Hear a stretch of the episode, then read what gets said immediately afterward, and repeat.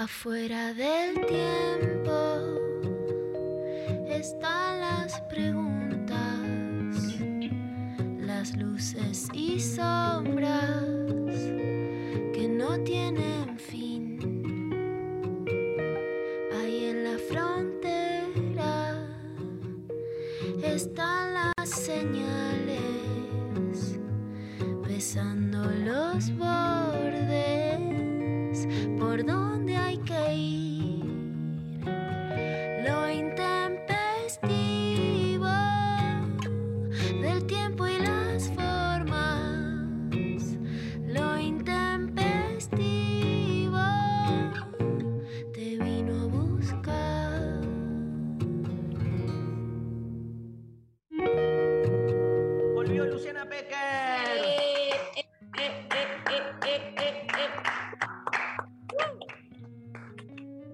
¿Será la verdadera o será mm, Vero Lorca haciendo de. ¿Sabes que le quise pasar el, el extracto, pero justo no habían subido ese programa Ah. el jueves?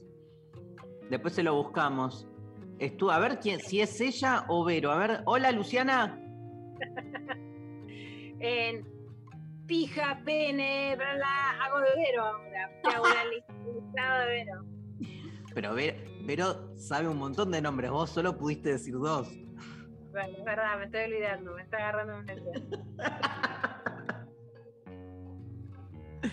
¿Qué haces? ¿Nos extrañaste? Los extrañé mucho. ¿Cómo están? Bien. Te bien. extrañamos. Ay, gracias, Mari. Te extrañamos tanto, pero tanto, que ¿qué hicimos con el extrañar? Lo hicimos Con consigna. ¡Bravo! Eh, eh, eh. Una nueva manera catártica de resolver los problemas existenciales, psicológicos. Eh, la- Hacerlo la consigna, lo haces consigna. O sea, Perfecto. ¿te duele la panza? Hacelo consigna. ¿Te cagó alguien? Hacelo consigna. Y nada, compartís con el colectivo, básicamente, tu padecer o tu alegría. A tal punto que, ¿sabes qué? Hay mucha discusión con este concepto que parece tan eh, tranqui, ¿viste? Como tan inocente, que es este, tan inofensivo, que es el de extrañar a alguien. Porque este, se supone que es un gesto de amor el extrañar, pero a veces se convierte como medio en un padecer. O sea, hay, hay- hay un- una delgada línea que divide el extra. Habría como un extrañar bueno y un extrañar malo. Viste que a veces cuando extrañas mucho, este, lo vivís como con cierto dolor, o te podés poner demasiado pesuti con el otro, tipo. O sea, si empezás a recibir, ay, te extraño, te extraño, te extraño, te extraño. Todo bien, al cuarto te extraño, decís. eh, ¿Qué onda? ¿Qué onda con la neurosis? ¿Me extraña a mí o extraña? Va siempre a encontrar un objeto de extra. Aparte, viste que no hay sustantivo, porque ¿qué es extrañeza? Significa otra cosa. Extrañamiento significa otra cosa. Es verdad. Es como el, el extrañar. Hay que inventar uno, extrañación. Entonces, eh, hicimos, ¿qué consigna hicimos, María? ¿Está bueno eh, o no extrañar a alguien? Ah, me parece interesante ese debate, ¿no? Porque no, no, no está claro. ¿A vos qué te pasa con el extrañar tuyo y cuando te extrañan? Detesto eh, eh, las dos cosas. Detesto. eh, o sea, estoy en contra. O sea, mi respuesta es no, o sea, no está bueno. Para mí, extrañar nunca. no, o sea, claramente hay cosas piolas. A mí me. Extrañar me duele en general, no, no, no suelo vivirlo bien. Y mm, que me digan que me extrañan. Si es recíproco, está buenísimo. Eh, si no, me rompe las pelotas. Si te pesadean, Claro, no, o sea, no me, o decímelo una o dos veces y, si, y ya está. Pero el, pes- el pesadeo, y le pregunto a la experta en amorología y otros pesares, Luciana Pecker, el, el pesadeo ya no es extrañar. O sea, me parece que ahí estamos utilizando la palabra te extraño en un contexto semántico distinto. Digo, vo- voy a, voy a salvar la palabra. Voy a decir, para mí el extrañar es copado.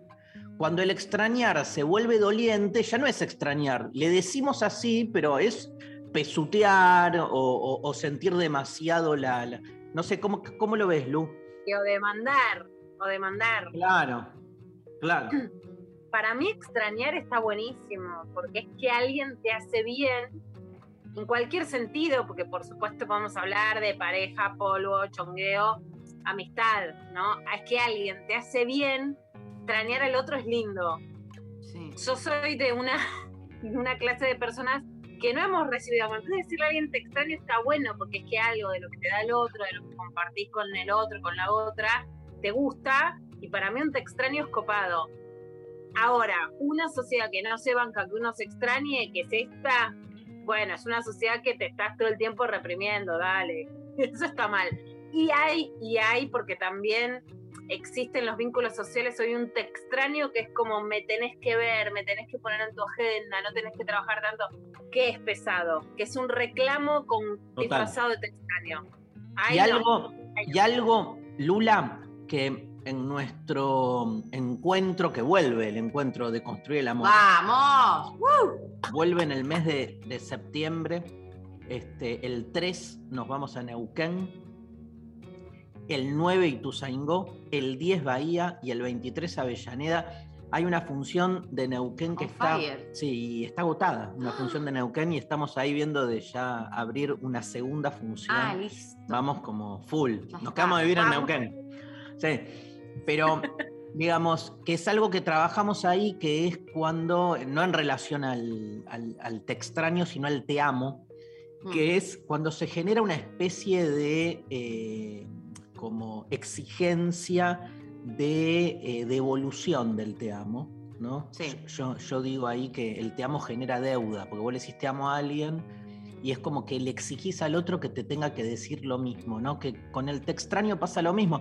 Eh, O sea, ¿nos extrañaste, Luciana? Sí, ustedes no. Es como, ¡wow! Un horror. O sea, si le decís no, ¿entendés? ¿Y por qué? ¿Por qué? Porque digo, eh, ¿por qué hay que como completar la, la- la vuelta, ¿no? Obvio que no es lindo que no te extrañen porque e- es como que no les hace falta al otro. Entonces necesitas eso.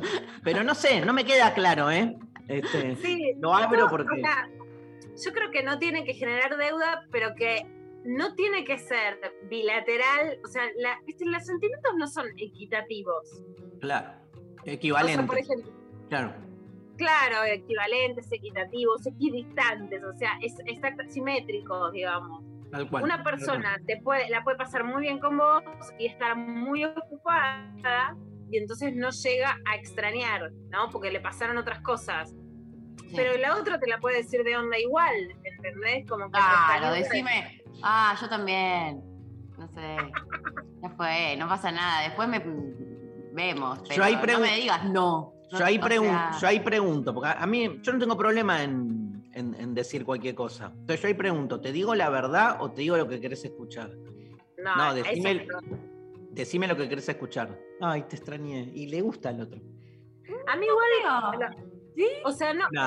Cuando hay esa complicidad, cuando en una pareja hay esa complicidad lúdica, sí. Cuando no, no, obvio. ah, si es un chistín, sí. Ahora, más allá de la pareja, lo ampliamos a amistades, etcétera, ¿no? Eh, decir un poco lo que el otro o la otra quiere escuchar no me parece mal. O sea, está bueno entender qué le pasa a la otra persona y decir, a ver, ¿qué, qué necesitas escuchar? ¿Viste como el qué querés que te diga, qué te viene bien? Saber que la otra. Por ejemplo, hay personas que les gusta más la comprensión, yo. Hay personas que necesitan más una crítica dura, ¿no? Como, bueno, mira, no, hace esto, qué sé yo. Hay personas digo, entender qué es lo que necesita el otro no está mal. Hay personas que necesitan más afecto. Acá viene Luciana la, Pecker. columna, la columna de las mimosas con María Trajayona. Sí, sí, me sumo. Escúchame, La, ¿a dónde? la vertiente un poquito más secos con Darío a la cabeza, ¿no? Venimos las columnas embanderadas en algo. Entonces está bueno entender qué le pasa al otro. Yo extraño comidas también, extraño lugares, Obvio. obvio. Pero espera, vamos a. mm, ¿Hay, ¿hay sorteo? No. Sorteamos un te extraño. Mm, la fra- un- Sorteamos, extrañarles. sorteamos una ausencia. Una ausencia.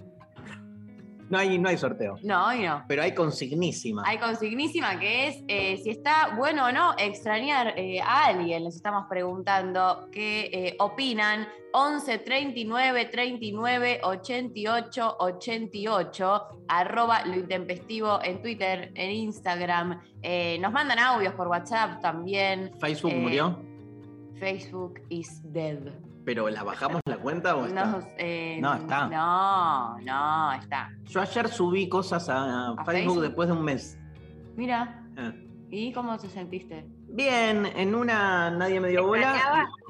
Eh, ¿Extrañabas? extrañaba. En una nadie me dio bola porque se ve que no me extrañaban y en la otra me apareció una horda de gente a reputearme, así que empecé a bloquear. Tuc, tuc, tuc, tuc, tuc. No, bueno, eh, ya está, cancelado. Listo, no se extraña más. Extrañaba la horda, extrañaba la No se horda. extraña más. No se extraña más. Bueno, este, buenísimo que la gente nos escriba, nos grabe audios. Sí, que les queremos escuchar. Y aparte volvió Luciana Pecker y si Pecker eh, no recibe un mensaje de Lula, te extrañamos un montón, ay, qué lindo, sí, informarnos, escucharte, reírnos. Eh, yo eh, eh, los mato. Ok, así. Va María y nos mata a cada uno. Bueno, hoy es el cumpleaños de Ricardo Moyo. Eh. ¿Cuántos años cumple? A ver, no me fijé. ¿Alguien tiene a mano ahí? Qué A buena pareja esa, eh. ¿Quién? Natalia Oreiro, Ricardo Moyo. Sí. Pero Pero, qué, ¿por, qué pensaste al toque en la pareja? Porque cuando pienso en él, pienso en la pareja. O sea, en realidad pienso, primero está ella. Después, o sea, ¿entendés? Como que cuando pienso en él, lo pienso en relación a ella. Ok. Divididos, sumo. Está bueno. 1957, Eva, ahí, ahí lo vi, ahí lo vi. Este, nacido en Pergamino, según la Wikipedia. 1957, 64 años. ¡Wow! Mirá qué bien que está. Nada, divino. Está re power. Re pavo. Quiero que ver quién más eh, está así en los 64. Y ella Pero- sacó un tema re putita golosa. Va, y ya está. ¿ves Tomando, que lo- tomando el té con no sé qué. Ahora después pasamos un poquito el último tema de Natalia Oreiro, que es un juego.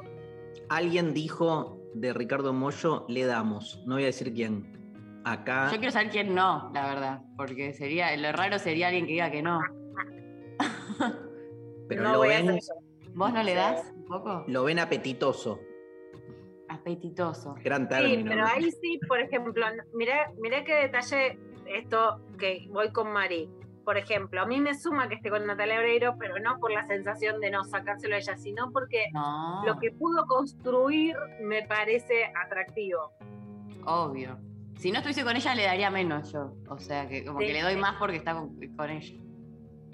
Me encantan estas charlas. Este, tanto que la vamos a seguir.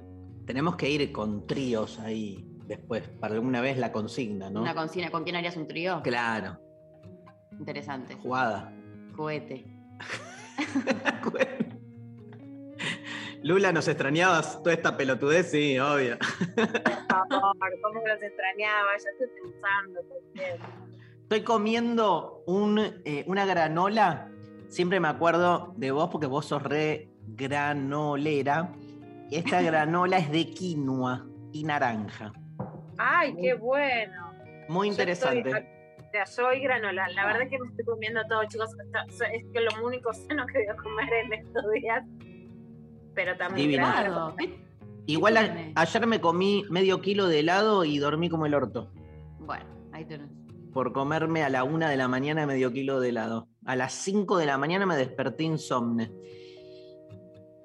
El azúcar, La boludo. golosa nunca eh, tendría. O sea, el único problema se acumula en la panza, pero después no hay problema derivado de tomar helado. Bueno, Lali Rombolada en el estudio, este buen día. Eh, arrancamos la mañana musical en homenaje a Ricardo Mollo con el tema que más me gusta de toda la producción y autoría y composición de Mollo Forever. Espagueti del rock. Resortes viejos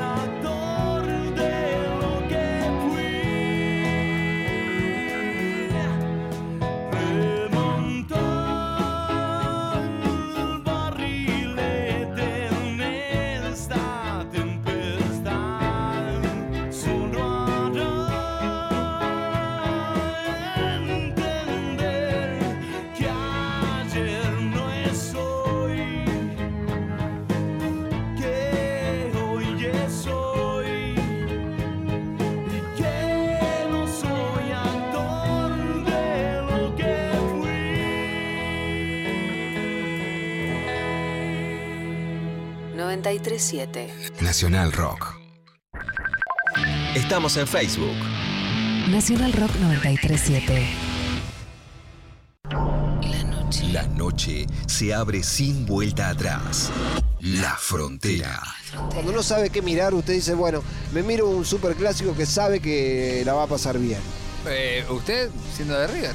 ¿Cómo? No, no, no. Escúcheme. Obviamente que tengo, sí, sáquenle tarjeta amarilla. Además, tengo, obviamente, si quiero meterme, si me quiero emocionar, creo que tengo más ganas de. Me emociono más. eh, Cruzando los límites marcados en mapas que no existen. Estuvo esperando, un superclásico cinematográfico, Ah, señor. Eh, no, no, aparte, si quisiera poner un superclásico futbolístico, tengo con qué divertirme. Hace poquito más, ¿hace cuánto? Ah, Hace Dos años atrás. Martes a sábados, de 0 a 2, con Coco Frontera. El fútbol se juega todos los días. Por 937 Nacional Rock.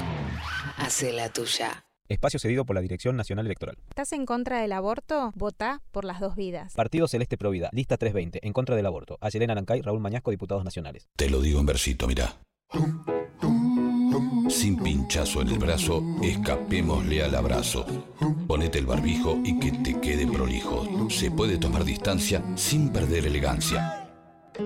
Lavémonos las manos. No seamos infrahumanos. Esto último no me gustó, pero lavate las manos igual. 937 Nacional Rock. Hace la tuya. Hacé la tuya. Pero no hagas cualquiera. Espacio cedido por la Dirección Nacional Electoral. La gestión política la podés aprender, porque estoy seguro que estás rodeado por gente que sabe. Ahora, la honestidad no se aprende, flaco. La honestidad o la traes o no la traes. La única cosa que no voy a cambiar es mi manera de ser. Facundo Manes, precandidato a diputado nacional por la provincia de Buenos Aires. Lista 506. Juntos. Abren un paréntesis en medio del día. Hola. ¿Qué tal? Lunes a viernes de 13 a 16. Calu Bonfante, Diego Ripoll, Nati Carulias. Hola, ¿qué tal? Divertirse la tarde está asegurado. Hola, ¿qué tal? Hola, ¿qué tal? Por 937 Nacional Rock. Hacé la tuya. Espacio cedido por la Dirección Nacional Electoral. Salimos a buscar las vacunas. Salimos de vacunarnos y de a poco las cosas nos van a empezar a salir. Los amigos van a salir. Las familias van a salir. Vamos a salir al recreo. Las pymes van a salir. Vamos a salir a cosechar. Vamos a salir a la igualdad. Los fulbitos van a empezar a salir. Los trabajos van a salir. Vamos camino a encontrarnos con la vida que queremos. Victoria Tolosa Paz, Daniel Goyán, precandidatos a diputados nacionales por la provincia de Buenos Aires. Frente de todos, lista 507, celeste y blanca. WhatsApp 11 39 39 88 88. Nacional Rock. Hasta las 13 estás escuchando Lo Intempestivo. Con Darío Stanraiver. Luciana Pecker. Y María Stanraiver. ¿Cómo garpa el 1.5 en, en la publicidad electoral? Ah, sí, el, el- el acelerador. Victoria de Radio. Ni sabes- no sabes a quién votar. Pero bueno, Es como escucha. las bases y condiciones.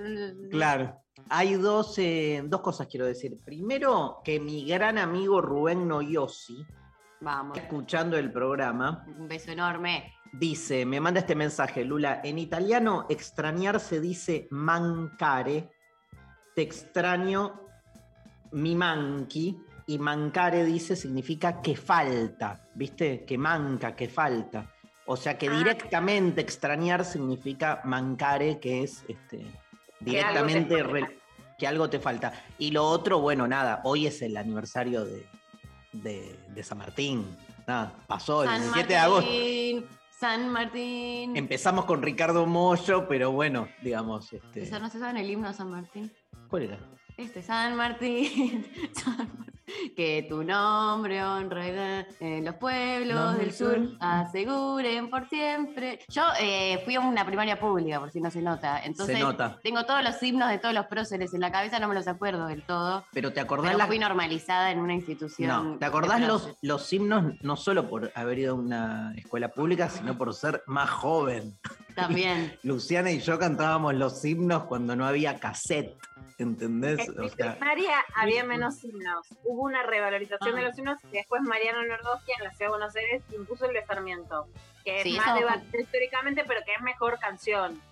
Y le cambiaron una- un par de palabras, me acuerdo. Yo estaba re atenta, porque yo era muy de las que quería que se cante bien los himnos, que se mantenga la distancia, como que si tenía un compañerito, una baldosa más atrás, le decía, no, no, la eh, son dos baldosas, ¿viste? Como la pesada, eh, una milica, básicamente. Etelvina. Etelvina total. Y entonces yo estaba muy atenta a todo lo que era el tema himnos, me quería saber la letra, cantarlos sin bailar, sin hacer nada, como me habían enseñado. Y eh, hubo una época que sí, que pasó algo que con el himno de Sarmiento, que había que empezar a cantarlo todo el tiempo y que además le cambiaron El una u de otra Sarmiento palabra. es obligatorio.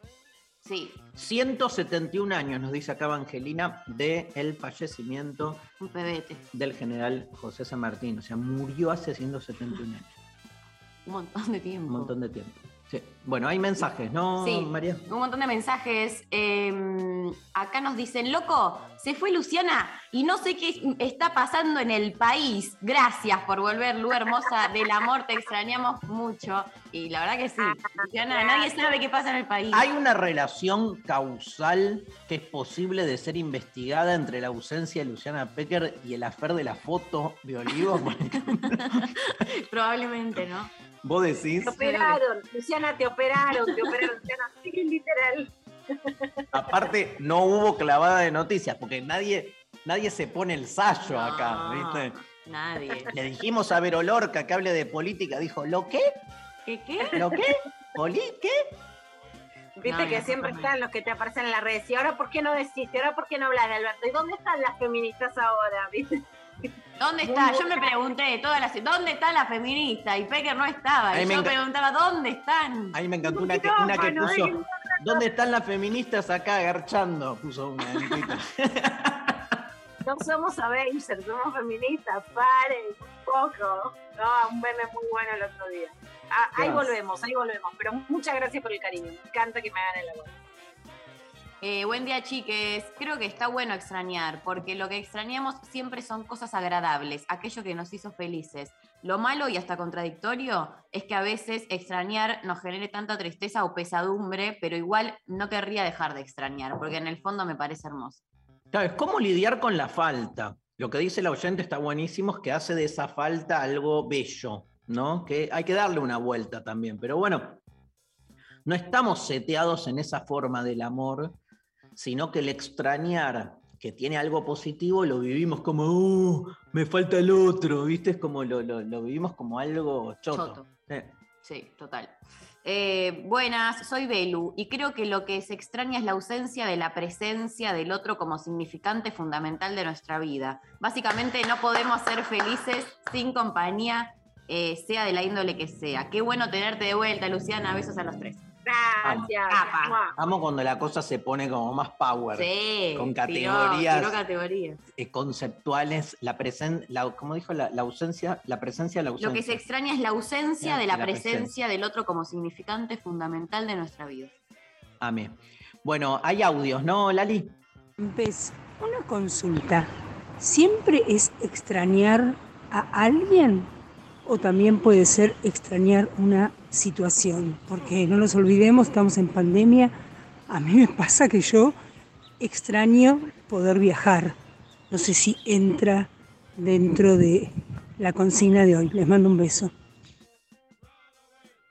Todo entra. Sí, obvio. También se extraña a veces en vez de alguien como situaciones que vivías con alguien. Como que ya no, Ah. ¿no? Como, Eh. como cuando extrañas algunas cosas, no sé, te separaste y hay algunas cosas de ese cotidiano que nunca más vas a volver a vivir porque eran en relación a ese otro, pero extrañas más esas situaciones que al otro. Me estás angustiando.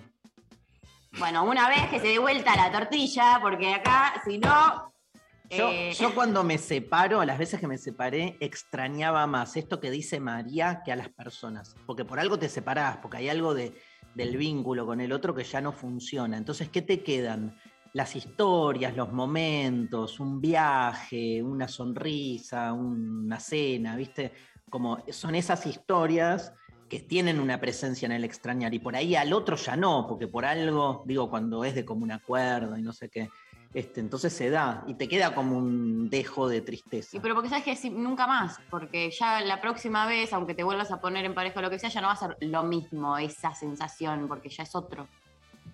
Es una garompa. Otro audio mejor. Poneme otro audio. Hola Intempestives, buen martes. Iba a mandarle un audio refusivo a Luciana, pero me sacó todas las palabras María. Eh, nada, tía Luciana, eh, te extraño mucho. Qué bueno eh, que vamos a tener clavada y, y poder volver a escucharte. Abrazo a todos y todas. Ay, gracias. Vamos, es como el sueño del pibe, de la piba de Pecker que diga, extrañé tener clavada. No, me lo, me lo gestionó María, yo sé, María arengó y me gestionó este recibimiento. Gracias, Mari. Fue muy efusivo y además tonada sube efusividad, digo. Cada Sí, vez obvio. más sommelier de tonadas, pero enamorada, me declaro enamorada Acá- de las tonadas. Vamos por más, en lo intempestivo dejamos muy en claro, con la tonada se coge. Punto. Exactamente. Todo. Hermosa. Hola, Darío, Luis María, que tengan hermoso día. Extrañar a tu pareja está bueno. Extrañar amigues es una paja. Tengo a mis amigas hermanas viviendo en Europa y no lo supero. Les quiero. Saludos, Ine. Eh, me- es- yo, eh, yo bueno. también tengo a mis eh, amigas en- del otro lado del charco, el charqui, del charco grande. Y mm, es una mierda, porque es, es como que, no, ¿qué haces? Llorás Mm. y te llamás, pero mm, es como que, no sé, es re angustiante. Es distinto igual con las redes. O sea, yo me acuerdo de... Sí, bueno, no sé cómo Bueno, sido hace 30 años que tu amigo se vaya y mandarle que una carta. Nunca más. O sea, es no verlo más. Yo me acuerdo cuando estamos re para abajo con esto, pero cuando una vez que fui, eh, fuimos a visitar a mi abuela que vivía en otro país, fuera de Argentina, fuimos con mi papá y este, con toda mi familia. Y cuando nos fuimos, lo vi a mi papá en, el viaje, yéndonos de- desde el au- con, el, con un auto hasta el aeropuerto, a mi papá llorar desconsoladamente.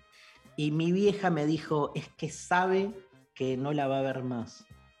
Porque mi abuela era como muy grande. Pero eso de ver, digamos, no, bueno, pero tenía que ver con que ese ver en, en tiempos como los nuestros, de mayor virtualidad, vos entrás, e- es distinto, ¿viste? Aunque ya no ves al otro en presencia, este, el estar, el compartir un Zoom, una videollamada, te coloca en otro lugar.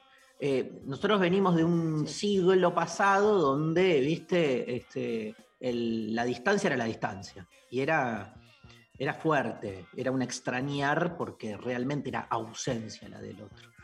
Bueno, ya vamos a seguir. Hay muchísimos mensajes, síganos mandando. Se viene Sol Despeinada, este, que nada, la tenemos ahora, así que cambiamos el horario, así que tenemos después todo el resto del programa para seguir debatiendo sobre el extrañar. Hacemos una breve pausa musical con Nico Bereciartúa. Atuel, temazo de Nico Bereciartúa con la participación de Leandro Aristimunio y se viene Sol Despeinada.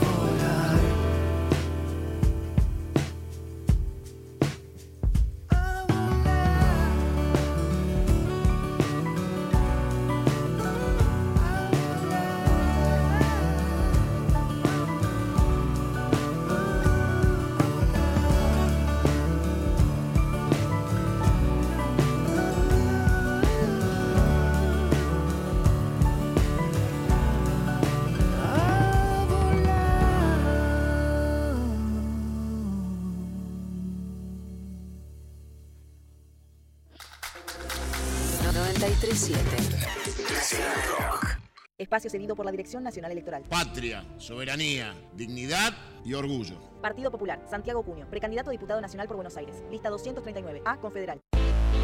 Los miércoles a las 20, Ni Cabida. Está del otro lado Gabriela Mancilla. Ella es la mamá de Luana, que fue la primera niña del mundo en ser reconocida en su DNI con el género autopercibido. Ivana Sherman y el área de género le dan voz al feminismo y a las disidencias. Hemos aprendido que lo que las niñeces necesitan es que se les escuche, que se les respete, necesitan el abrazo y basta de encasillamiento. El avance es enorme, la resistencia también es enorme. Cuanto más avanzamos, eh, más nos gritan no te metas con mis hijos. Mica Vida, miércoles de 20 a 21 por 937 Nacional Rock. Hace la tuya. Pelear. Sufrir. Caer. Caer. Levantarse. 937 Nacional. Nacional Rock. Rock.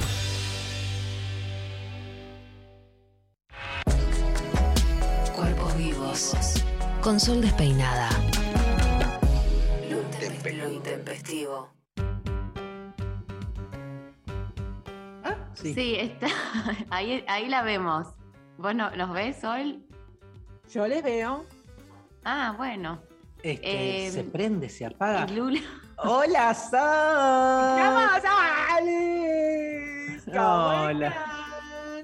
¿Qué haces? Estás como muy, muy presente en la Nacional Rock ahora, ¿eh? Qué Tremendo. lindo. Te digo, te digo, Miki, Miki anda poniendo. ¡No!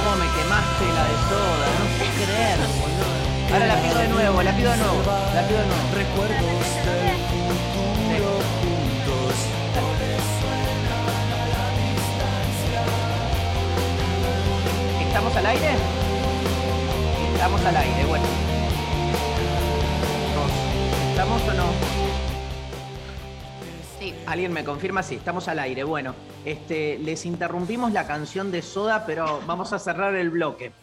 Y la vamos a escuchar entera y la vamos a cantar, ¿no, María? Por favor. No. Quiero cantar. Este, lo peor es que se nos fue Sol Despeinada, que estaba. Ay, qué Ay, pena. qué pena. Bueno. Estoy acá, Ah. chicos. ¿Qué? ¿por qué me ¿Cómo? ignoran? ¡Ah! ¡No puedo creer! Estoy acá. ¿Por qué me ignoran? ¡Vamos! Ah, porque ¡Tremendo! Creí que eras Ojotas. Ojotas, eh, Jotas que hoy no está, hoy no está acá, pero ya en algún momento volverá. Eh, ¿Se justo estaba independizó? diciendo, me decía, ¿cómo? Se independizó Jota. Para, Se ¿dónde independizó. está? Está con el No, paseador, está- paseadora. Se fue, se fue con su cuidador, que es mi padre. Ah, listo. Pero se fue a, a- a aprovechar el verdecito, el pastito que yo en mi departamento no le puedo dar, pobre. Em, justo, Bueno, eh, ¿qué recuerdo- decías? Eh, yo estaba diciendo, Darío justo me habías comentado, Me censuraron. estaba muy presente en la radio y yo ya, la- ya estaba advirtiéndole a Miki que junte todas sus cosas en una bolsa. Porque estoy a nada, a nada de aterrizar ahí, ¿entendés? A nada de otra Sol, directora. Sol, directora. Sol, directora.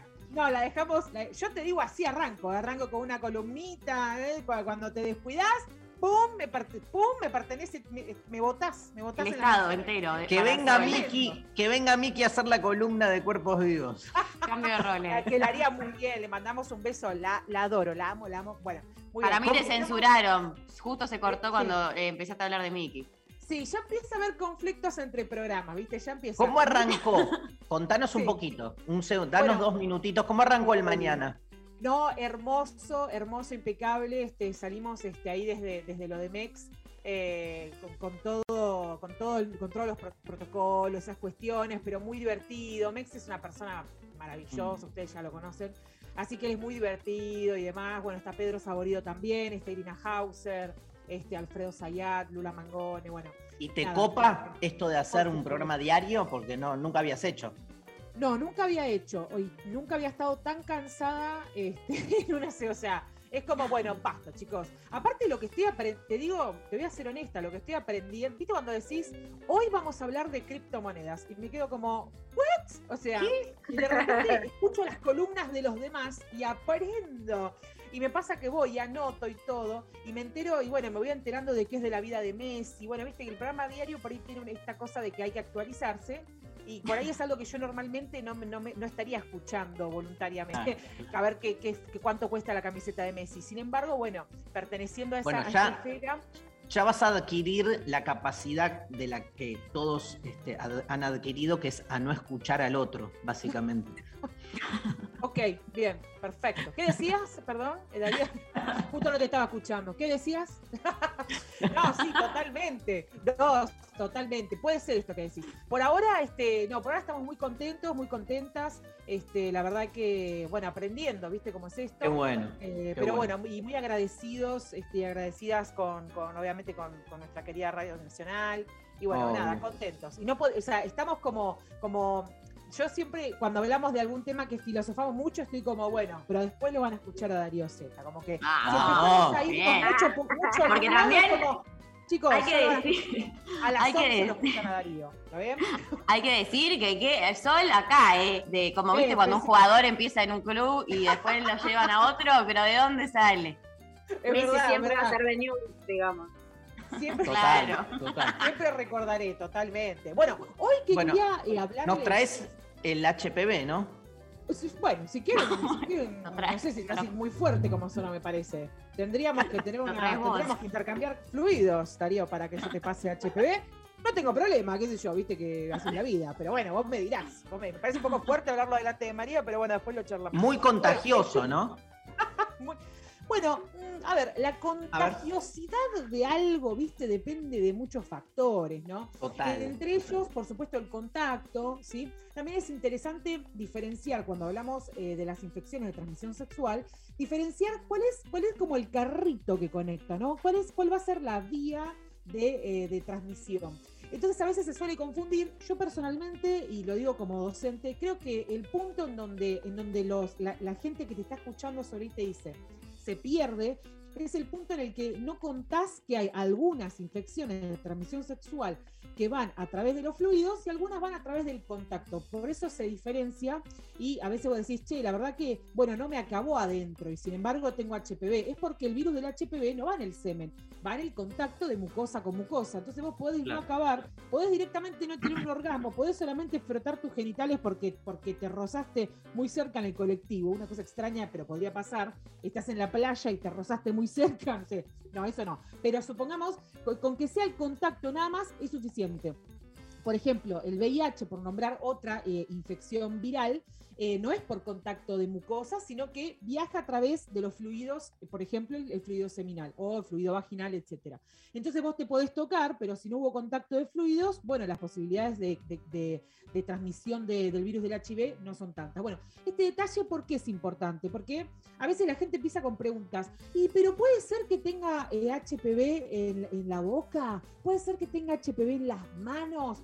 Puede ser que tengas HPV en cualquier parte donde hayas tocado una mucosa y en el momento de la ceremonia sexual, hasta donde yo sé o como yo la practico, uno se toquetea todo, como que no es que hay partes que decís, ay no, acá no. Yo hasta la axila, si me la vas a chupar, chupame la axila, el codo, chup- la- la- el hueco popliteo atrás de la rodilla.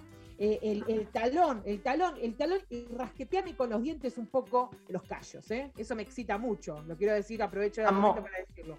¿Qué? Amo la palabra, de todo lo que dijiste, la palabra ceremonia.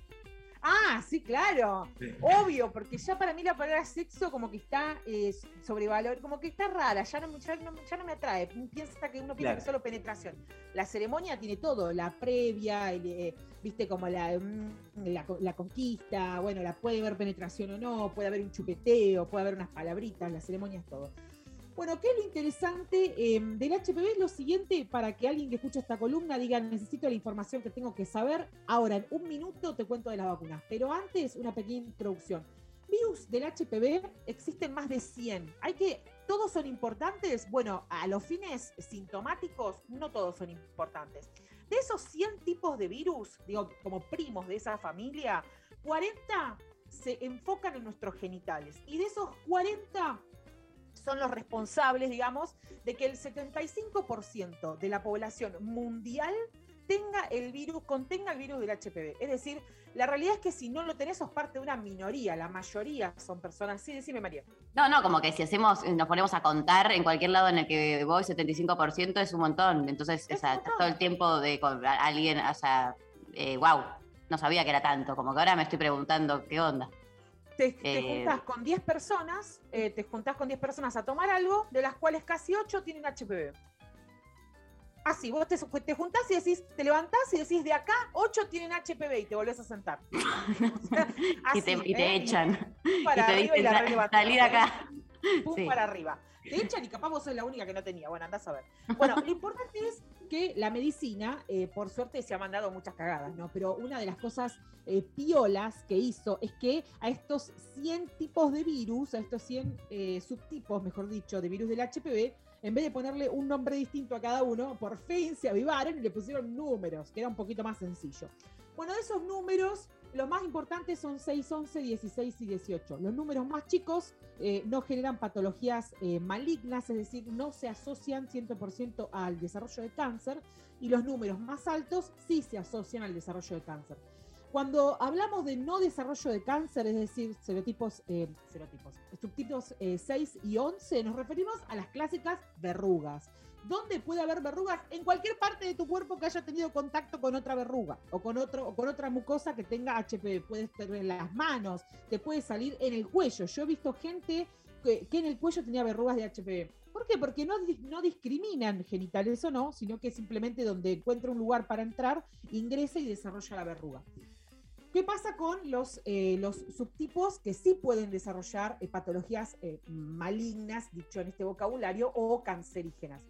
Atención, porque se asocia muchísimo, y está muy bien que así sea, con el cáncer de cuello de útero. ¿Es importante? Por supuesto que es importante. Es el cáncer de cuello uterino eh, hoy es una patología muy relevante muy a nivel mundial, no solo en países subdesarrollados o desarrollados, sino a nivel mundial. Pero algo de lo que no se habla mucho, y esto tiene que ver con que las masculinidades les cuesta mucho, ya les cuesta un montón hablar de sus genitales, imagínate hablar de que, de que les puede pasar algo a eso.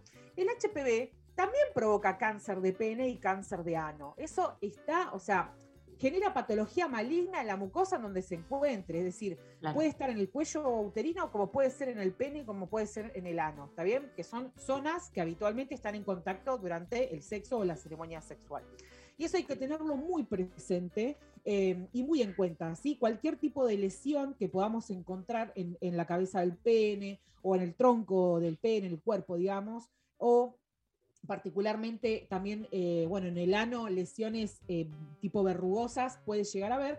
cuando encontramos esas verrugas hay que consultar, está bueno consultar, se queman, cuando uno dice se quema no es que agarran un encendedor, sino que se puede hacer algo de tipo crío, o sea, se puede, eso se puede como congelar, eso se puede caer, digamos, no es, no es todo tan cruento como suena, sino que tiene una, una forma de resolverlo, aunque sea momentáneamente. El virus del HPV va a quedar en nuestro cuerpo por los siglos de los siglos, amén. Va a quedar nuestro cuerpo eter- ad ad eternum, o sea, eso no va a poder como, como salirse. Por, por el momento la ciencia no ha desarrollado un remedio, una medicación, por así decirlo, para que nos entendamos, para poder deshacernos del virus. Ese virus va a convivir en nuestro cuerpo, eh, pero sí podemos obviamente eh, mitigarlo, ¿no? Mantenerlo, por así decirlo, dormido, ¿sí?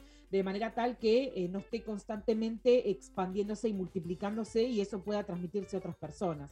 Por suerte en Argentina tenemos eh, vacuna. ¿Están escuchando con mucha atención o están, están haciendo la técnica de Darío? No, de, eh, yo estoy muy atenta. Toma examen, toma examen. Dale, pregúntanos. Subtipo 6, 11, 18. ¡Me ¿Eh? encantó! ¡Vamos! ¿Eh? 6, 11, 16, 8 de cada 10 pueden 18. tenerlo, puede existir Ah. Vacuna, ojo los varones con el pene, la tenés para siempre. Yo estaba pensando que ahora me estoy acordando de todas las cosas que Contame, pasé. contame, me interesa, me interesa. Me No, acuerdo, de antes del crío congelado, a mí de adolescente me agarraron y me quemaron en un consultorio y la Ok. Inquisición te la, te la A debo. mí también. A mí me, me han quemado por eh, unas. eh, ¿Te acordás? Cuando era más chica, era muy chiquita y me salieron unas verrugas en el brazo de algo que ya ni me acuerdo. De hecho, tengo todas las marcas de porque me quemaron y yo eh, lloraba, claramente. Entonces, cuando dijiste que existen ahora otras cosas, dije, ay, qué bueno todas las niñas que no van a tener que padecer como yo, que estaba llorando porque me, me estaban quemando en los brazos. ¿Ves? No nos preguntes porque así te va. Mira todo lo que estábamos pensando. Tremendo, no, yo dije en un momento los miré y dije, bueno, están, están, este, este tema evidentemente, pero no, estaba prestando atención, bueno, me- Lo que pasa que en, si en el mañana no te escuchan, no significa que acá tampoco, ¿viste? No, yo sé que ustedes sí. Yo sé, no se Vos los escuchás a ellos, ellos no te escuchan a vos, nosotros sí escuchamos, ¿viste? Es recíproco. No, ya haremos cuando los protocolos lo permitan, una juntadita así de- del turno mañana de Radio Nacional Rock y ahí nos Sí. estaremos, seguramente. Bueno, les cuento dos o tres cositas de las vacunas. Perdón, eso Sí. fue- Dale. Ahora, eh, muy interesante, ¿sí? Porque con esto hay un montón de, de dudas. Bueno, en Argentina existen dos tipos de vacuna actualmente. Ya, lo, digamos, un- lo bueno en la desgracia del COVID es que aprendimos bastante, ¿no? Sobre, sobre o, o- o adquirimos un poco de vocabulario. La, vacuna lo que va a hacer es generarme anticuerpos para un, un probable o posible encuentro con el virus más adelante. La idea de la vacuna es que llegue antes que el virus, ¿no? O sea, una vacuna que llega después del virus ya medio que no te sirve. Entonces, em, existen. eh, de, estas dos, de estos dos eh, tipos de vacunas que tenemos, hay una que te cubre contra dos subtipos y otra que te cubre para los cuatro subtipos. Los cuatro eran 6, 11, 16 y 18. O sea, lo importante es que todas te curan para las formas malignas, ¿no? Para que no desarrolles ni cáncer de cuello de útero, ni cáncer de pene, ni cáncer de eh, ano. ¿Está bien? Eso sería lo más importante. Ahora, ¿qué pasa? Están en el calendario nacional de vacunación, ¿sí? Para cualquier persona, no importa su sexo, a partir de los 9 años y hasta los 14 años. Son obligatorias, son gratuitas y se dan en dos dosis, ¿ok? Eh, el Ministerio de Salud de la Nación recomienda la vacunación antes del inicio de las relaciones sexuales, lógicamente, y se hizo un estudio en Argentina eh, a ver cuál era el promedio de edad de inicio de relaciones sexuales y por eso eh, se dispuso que la vacuna se empiece a dar a partir de los 9, porque se calcula que eh, a partir de ese año es donde empiezan las primeras relaciones sexuales. Bueno, entonces, este sería un- sí, sí, sí. Eso puede ser debate para, para, para otra oportunidad. El Eh, promedio, eh, Sol, el promedio en Argentina está entre los 14, casi llegando a los 15, que ese es el promedio, pero Sí. puede bajar y entonces hay que anticiparse. Totalmente, sí, sí, sí, para evitar justamente ese, ese contacto. Exacto. Ahora, la pregunta es, si yo no, si yo tengo más de 14 años y de repente me la quiero dar, ¿me, la- ¿me puedo dar la vacuna? Es una pregunta muy habitual. Sí, podés, pero no es ni obligatoria ni gratuita. O sea, el calendario nacional de vacunación solo te lo va a cubrir a partir de los 9 y hasta los 14. Eh, si no está en el calendario de vacunación, no es que no la puedes recibir, sino que no es obligatoria y tampoco es gratuita. La puedes ir, la puedes comprar, te la puede, te la puede indicar, lo puedes consultar con tu médica amiga y te la indica, te la aplicas y todo bárbaro. Ahora, si vos decís, no, yo ya tengo las verrugas, por ejemplo, ¿no? Yo tengo HPV y tengo las verrugas, ¿me la puedo dar igual? Y la verdad es que sí, la, de los, la que te cubre para los cuatro serotipos, sí, porque quizás vos tenés 6 y 11, significa que tenés las verrugas, pero Claro. no tenés 16 y 18, en esto- estos nuevos subtipos Sol. que pueden provocarte cáncer. Sí, Eso lo sabe, o sea, si yo quiero saber eh, que, si tengo y qué tipos tengo, ¿eso es un- un- una extracción de sangre? ¿Te tira toda esa data, ponele? ¿O hay otro tipo de estudio? Puedes hacerte, puedes hacerte un estudio, sí, puedes hacerte un estudio. El estudio de sangre, no sé si te daría esa información tan precisa, eh, por ahí te, te daría información más de anticuerpos, algo, algo que esté circulando Ah. en sangre, pero como esto es una lesión más local, podrías tomar una muestra de la verruga para poder evaluar si es, el- eh, si es el subtipo 6 u 11, etcétera, etcétera. Pero bueno, vos te la podés dar y te cubre contra los otros. O sea, no está tan Claro. mal ese plan tampoco, pero queda en cada uno si quisiera o, eh, no, o no quisiera. Así que, bueno, esas son dudas muy frecuentes, pero a tener en cuenta que lo que te va a cubrir por siempre, eh, siempre va a ser este, el- los métodos de protección y métodos de barrera, como puede ser preservativo, campo de látex, el barbijo, metían cualquier cosa. El barbijo, se- o sea, eh, ceremonia sexual con barbijo para no agarrarte, ¿eh? ¿está bien? Y si van a, van a comer antes, todo que salga de la heladera para no agarrarte salmonela. ¿eh? Si van a comer afuera, off para que no te agarre dengue y así, ¿está bien? O sea, podemos tener una vida sexual plena, solo que hay que evitar que los virus y bacterias, hongos y parásitos en nuestra vida. Una Sí. última pregunta, que los varones, no necesariamente adolescentes, pero para hablarle específicamente a los varones adolescentes, también se la tienen, pueden dar. Por supuesto, claro, sí, sí, a partir de los 9, tanto sin importar el sexo, eh, pueden eh, darse su vacuna hasta el calendario nacional de vacunación. Exactamente. Si no, pueden En el- consultar con sus pediatras. Sí. En el listado de, de distintos repelentes que diste recién para poder inmunizarnos y alejar enfermedades, hablaste hasta del off para el dengue. ¿Hay un repelente para las personas tóxicas? Mira, hay un repelente, hay un repelente y son las ojotas con medias. Con eso, con eso, la gente huye de vos. Vos- vos huyen, salen, corren, salen corriendo. Dicen, ¿qué? Y se van. Se van corriendo, así. Bueno, me voy a poner ojotas, ojotas con medias. Me parece perfecto. Gracias, Sol. No, a ustedes les quiero mucho, cuídense. Te queremos, te extrañamos. Queremos. Yo también a ustedes, cuídense mucho. Sol despeinada pasó por este programa Lo Intempestivo. Y ahora sí, vamos con Soda Stereo. Ahora sí. Fluorescente azul, luz que baña mi sentido.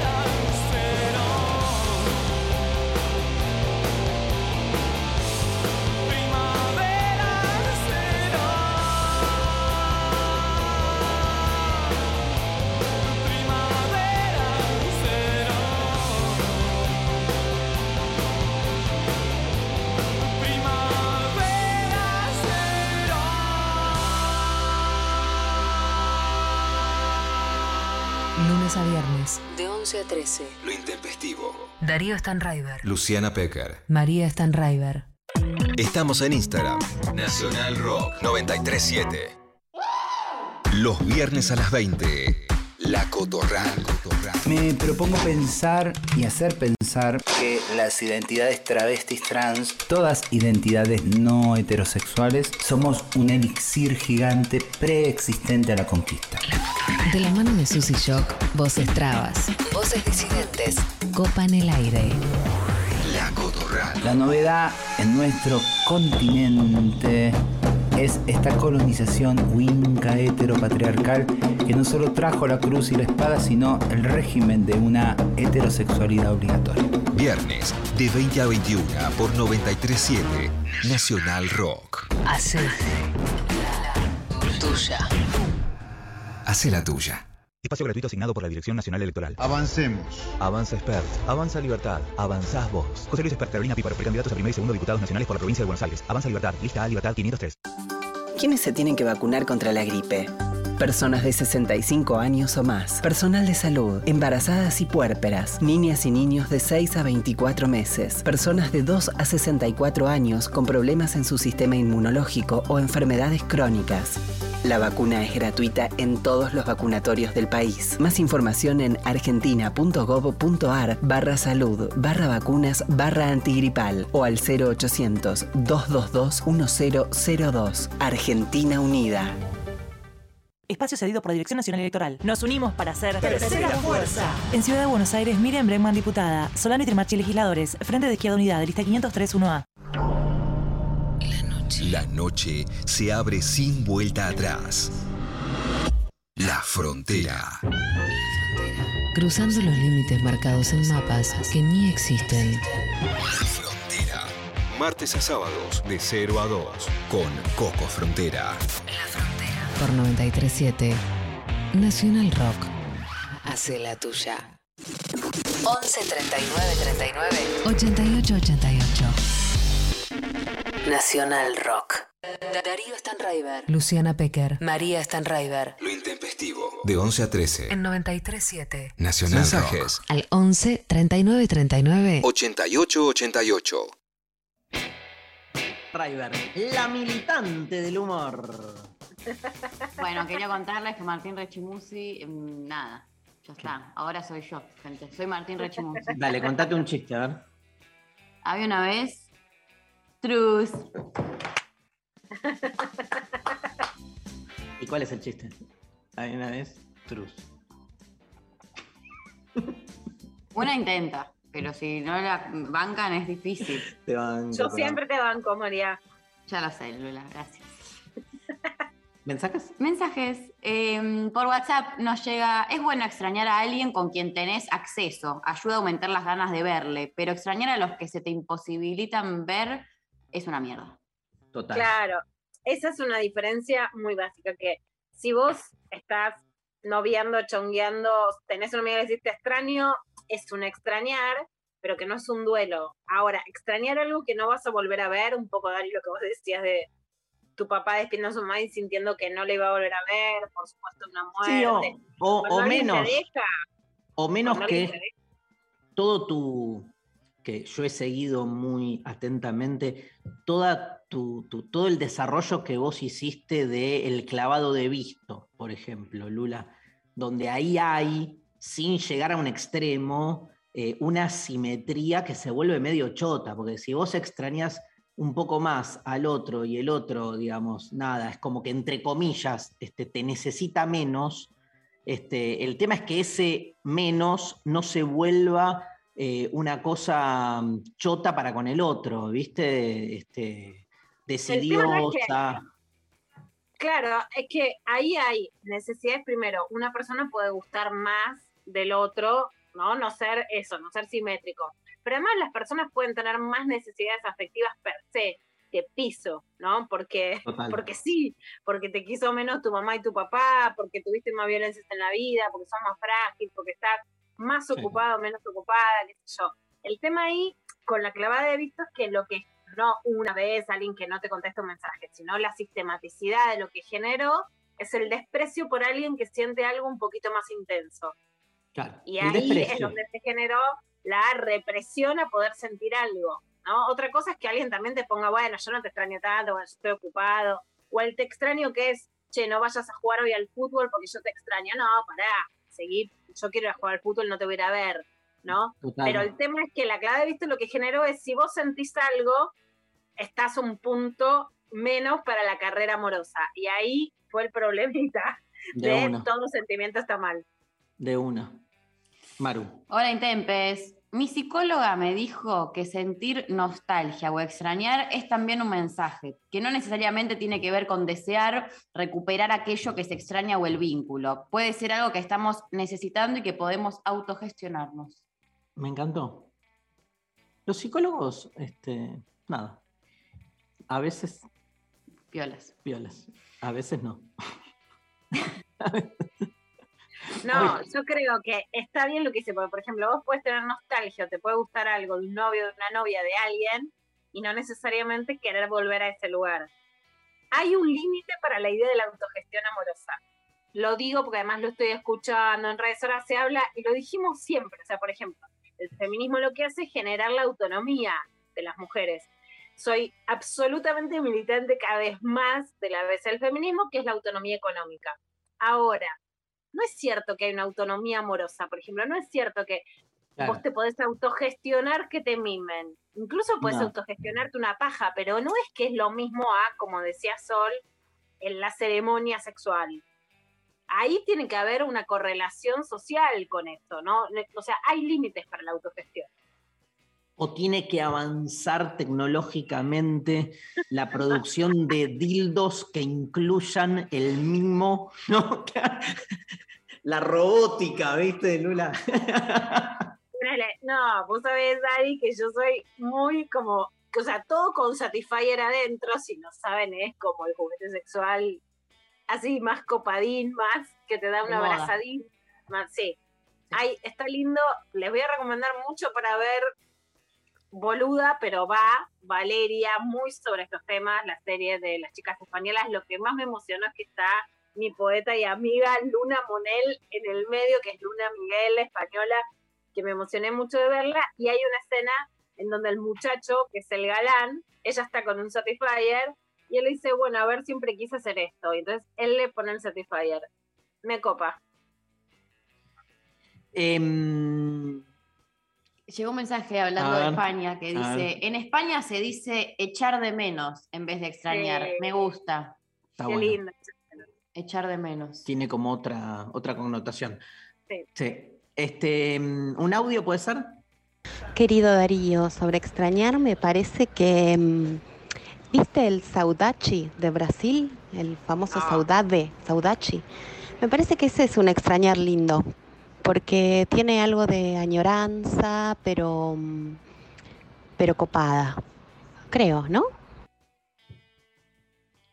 Sí, la añoranza copada, digamos que para mí lo que hace es como darle de nuevo, lo copado tiene que ver con, con cierta, cierto embellecimiento, ¿sí? Parece que va, va un poco por ahí, pero gracias por el mensaje al oyenta, este, pero lo que tiene que haber es una asunción, lo voy a decir medio bestia, de que la falta también garpa, eso, de que hay algo de... de- Porque si no, si vivís la falta como una derrota, o sea, por más belleza que le metas, siempre lo vas a vivir mal.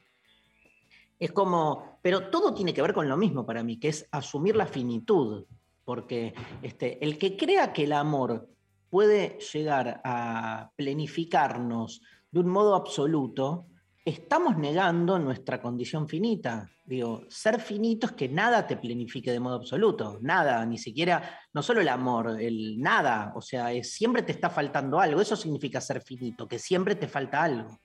Entonces es muy loco cuando este, uno deja de ver cómo esas idealizaciones que producimos justamente para poder lidiar con la finitud, la terminamos creyendo, ¿no? Eh, ahí es donde me parece que se arma más el, el quilombo. Bueno, este, ¿me lees? Hola Intempes, extrañar momentos puede estar bueno por la satisfacción de saber que existieron y sonreír al recordarlos, pero extrañar personas no, porque estrujan el corazón. Y a Lu y su gloriosa clavada la extrañamos mucho. Hermosa, y muy hermosa siempre. Se Gracias. viene la clavada. ¿Hablará algo del discurso de ayer de Alberto Fernández, la foto? Mm, no sabemos. ¿De pero qué ¿dónde hablará? ¿Cuál será la primera Y noticia? ahora, y ahora, ¿por qué no hablar? Y ahora, ¿y dónde Y ahora- están las feministas, eh? ¿Eh? ¿Dónde están las putitas golosas? eh? Vamos a ver con qué, con qué noticia primera nos sorprende Luciana Pecker.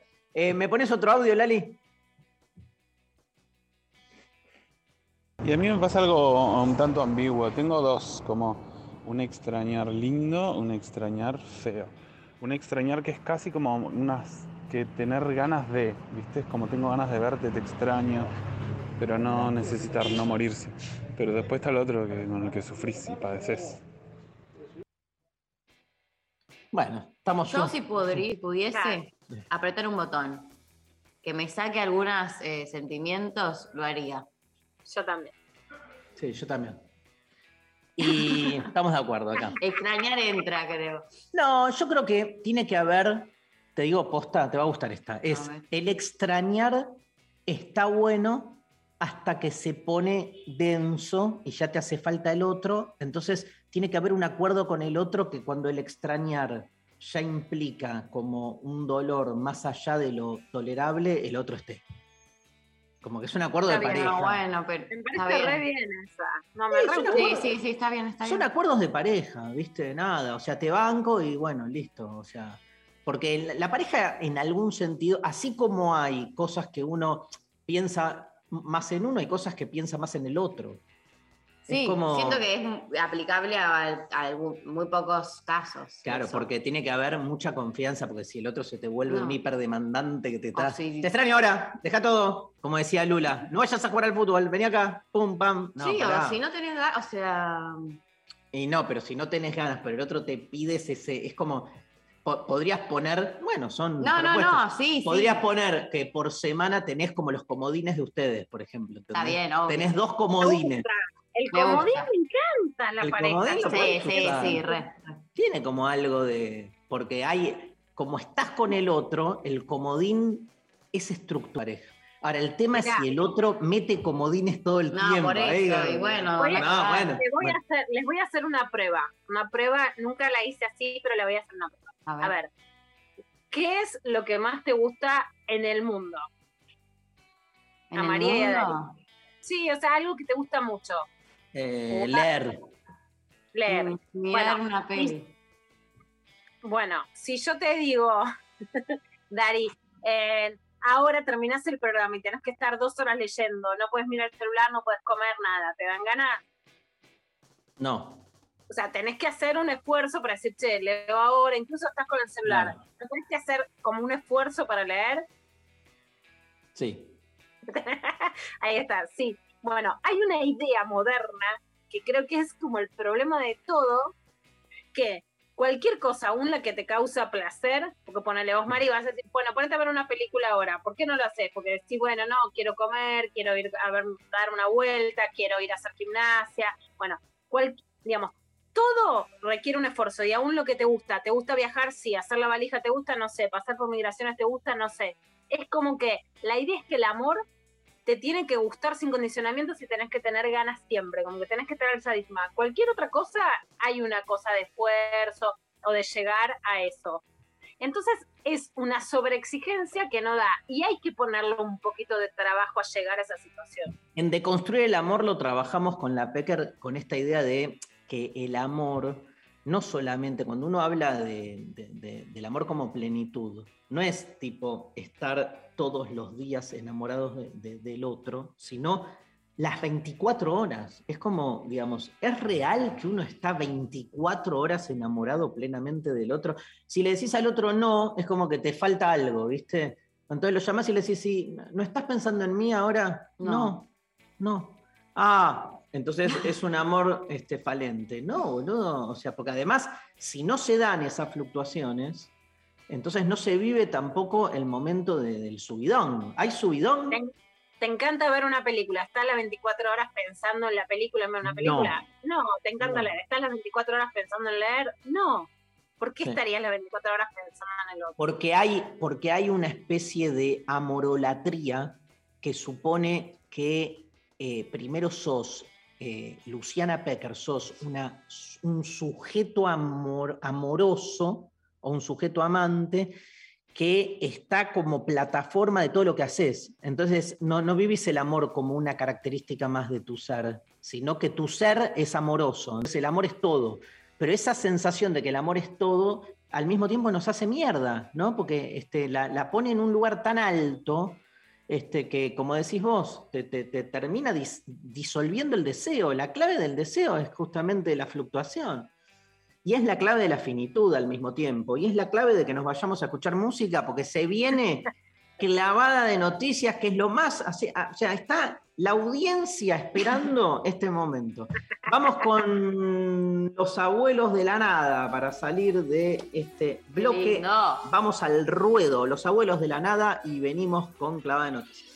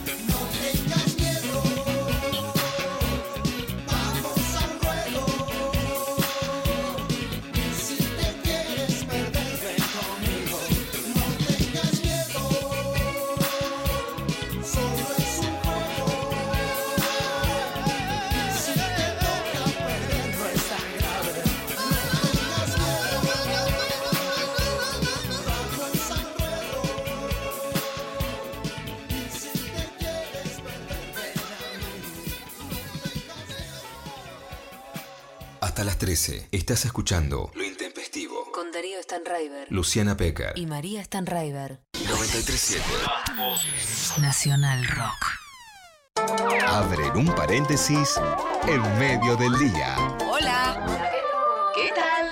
Padre Tota, con vosotros y con tu espíritu para santitizar después de una jornada con eh, fenómenos paranormales, eh, llantos de niños al ver películas de terror. Lunes a viernes, de 13 a 16. Hola, ¿qué tal? Diego veía películas de terror en la época que iba al colegio primario y lloraba él solo, le salía agua por los ojos solo como un sifón que pierde. Calvo Infante, Diego Ripoll, Nati Carulias. Creímos en un momento que era un niño milagroso. Con su llanto diluimos una botella de jugo carioca de naranja. Eh, tomaron 12 monaguillos, cuatro padres e incluso el padre Emilio se tomó un Campari. Sí. Divertirse a la tarde está asegurado. Hola, ¿qué tal? Hola, ¿qué tal? Por 937 Nacional Rock. Hacé la tuya. De 11 a 13. Lo intempestivo. Nacional Rock. Clavada de noticias con Luciana Pecker. Solo verdad. Solo verdad. Por más peligrosa que sea. Volvió clavada al fin. Mi vida ahora va a tener sentido y información de nuevo. Volvió clavada de noticias. Ahora sí, lo más importante, lo que todo el mundo habló en la semana. Perdonen que no pude estar, pero el pueblo. lo La foto, la foto. ¿Qué pasa con la foto y la feminista? Alberto. ¿Dónde están? ¿No? A ver ahora qué dicen las feministas. Bueno, ¿qué pasó con Darío Barassi? Lo escuchamos. A ver. Facu, Facu, Facu, contame tres actividades que hagas por día. ¿El gimnasio lo conoces? No, no conozco. Ah, bueno, es un lugar. Eh. No lo conozco. Anda a buscarla. Sí, obvio. Lo que pasa es que mientras vos ibas al gimnasio yo estudiaba, me formaba. Y pero tenés 20 años más que yo. Y bueno, pero a tu edad yo ya estaba en una carrera universitaria. Tengo dos títulos universitarios. Te felicito. No, yo te felicito a vos. Felicitaciones por tus bíceps. Gracias. Espero que algún día te den la caja de ahorro que yo tengo. La cagó con la caja de ahorro.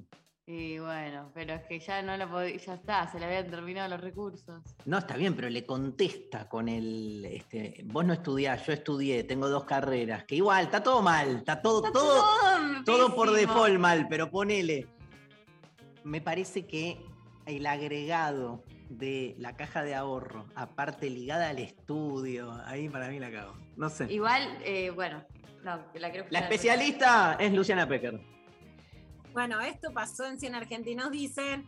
Darío Barassi, súper gracioso. La verdad que para mí es súper gracioso. Me hizo fan mi hija Uma. Y la verdad es que lo veo, pone una cara y me da risa, digamos, ¿no? Claramente tiene algo que la- las abuelas decían, tiene ángel, lo tiene.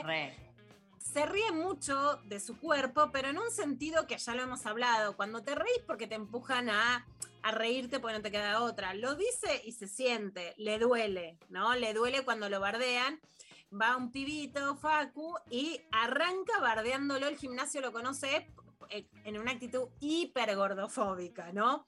Eh, y ahí sí me parece que para nada es lo mismo ser gordo, ser gorda, ni en la vida ni en la televisión. De hecho, claramente podemos decir que un Darío Barassi podría ser una actriz gorda en la televisión. No, es mentira. ¿Hay una periodista con el cuerpo de Jorge Lanata que podría ocupar un lugar equivalente? No, es mentira. Ese lugar se lo dan a los varones y no a las mujeres con cuerpos que no sean hegemónicos. Puede estar una bailarina, puede haber una actriz, te dejan rinconcitos, pero no equivalente. Ahora, lo que sí me pareció muy claro es que en vez de igualar para mejor, estamos igualando para peor.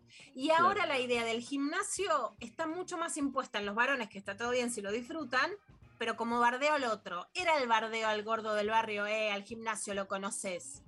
Porque Sí. lo que le estaba diciendo era, vago, vos sos gordo porque querés, porque no vas al gimnasio, porque sos un vagoneta. Era un chiste, un pibito, por supuesto, no vamos a ensañar con un pibito, pero el chiste... Igual, Lu, eh, yo lo sigo en Instagram, Mario Barassi, desde que empecé a ver muchos cine argentinos dicen y me copé. Y eh, al toque, después de que se viralizó este audio, porque dio mil vueltas por las redes sociales, subió unas, unas historias él diciendo como, que, como porque estaban todos diciendo como, eh, se repicó, no sé qué, bla, bla, bla, y aclarando que, que- que es todo en clave de chiste, que está todo bien, que re buena onda con Facu, que bla, bla, que él hace mucho esto de molestar y, y burlar a la gente, que entonces eh, es como el código es ese y está todo bien.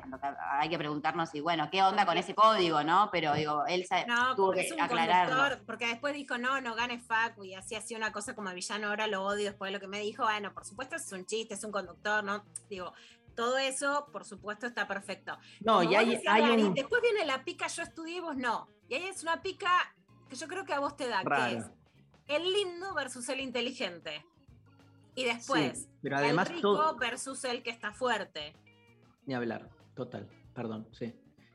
Total, y vale agregar, sin ningún tipo de enjuiciamiento moral, que gran parte del éxito de la gracia del conductor está en gastar la ignorancia de los otros. O sea, él juega mucho con que los otros contestan cualquier pelotudez, poniendo cara, a- el, el- el- Sí. el- el principal gesto de cargada es, qué raro. le dice, Raro. raro le dice a la gente, ¿entendés? Es como, son raros porque no encajan en, el- en la respuesta que tienen que dar. Entonces, ya de por sí, si das ese paso, eh, estás dentro de, un humor que o aceptás el código o si no te hace ruido. Yo creo que el chico, o sea, a, mí me, yo, tuve esta sensación, ¿eh? es, es mía, digo, cada uno, en, en- en las cuestiones de discriminación, las sensaciones son subjetivas, o sea que no hay mucho parámetro ahí, digamos, este, como que el pibe no es que tenía algo, un encono especial con este, la, la obesidad, sino que estaba buscando por dónde hacerle un chiste. Quería entrar como al boludeo del programa y si el chiste hubiese sido por otro lado, por el nombre, le hubiese pegado por ahí, ¿viste? Me pareció eso, que era más un, Sí. un chiquito que estaba como con, con la onda de hagámosle un chiste y un valor, lo que, por, por lo menos en mi caso, cuando tomamos casos que son mediáticos, siempre además nos ponemos en el lugar de las personas que ponen el cuerpo, el pibe, Darío, que van ahí y hacen lo que pueden con lo mejor que tienen, y uno lo que toma es un signo social. Sin lugar a dudas, para los pibes ahora, los bíceps son un signo de identidad, ¿no? De Eso una. tiene una parte buena, tiene una parte mala, pero son De un una. signo de... De Pero la- meritocracia la- de la clave- digamos, la ¿no? clave para mí- buena en lo que sienten ellos como valor propio. La clave para mí es la diferencia que marcás vos al principio. No es lo mismo ser gordo que gorda en la televisión. Está clarísimo eso. Esa diferencia es manifiesta, o sea, no es indiscutible. Ser o no ser, como diría Shakespeare, porque muchas Seguro. veces que no somos, me pongo ahí en ese grupo. Bueno, vamos ahora sí a la foto. En la Quinta de Olivos, que sí, que no, que era Photoshop, por supuesto, ya sabemos todo, se difundió la foto del cumpleaños de Fabiola Yáñez en medio de la cuarentena más dura, cuando estaban prohibidas las reuniones sociales, sin distancia, sin barbijo. El presidente Alberto Fernández pidió perdón. Es eh, además una foto que se conoce después de que un pedido de acceso a la información pública para saber quiénes eran en las visitas a la Quinta de Olivos y no cabe ninguna duda que es un desastre, una inconducta, un bochorno institucional. Hablamos, eh, hablamos, hablamos el viernes con Rechi de este tema. Obviamente, palabra, etcétera. no, no podíamos. Vamos a ver no qué dijo Alberto después de eso. Pidió disculpas y después ya se calentó. A ver. Efectivamente, en la pandemia, por un desliz, por un descuido, se organizó una comida en Olivos que no debió haberse organizado. Y yo no anduve con vueltas. En menos de 24 horas dije esto pasó y no debió pasar, lamento que haya ocurrido, tengo mucho pesar por lo sucedido. Y de ese modo, y de ese modo, y de ese modo, y de ese modo, me disculpé ante los- ustedes, ante el pueblo, que son a los únicos que les debo una disculpa. Bueno, ahí Alberto dice, bueno, fue un desliz, fue una inconducta, etcétera. Hay otra parte en donde Alberto lo que dice es, algunos dijeron que, eh, que mandé al frente a Fabiola. La verdad es que sí, la mandó al frente, dijo, mi querida Fabiola hizo una reunión que no debía haber sucedido. Si Alberto estuvo bien o mal en decir eso, si es un gesto machista, sí, porque él es el presidente de la nación, no la primera dama.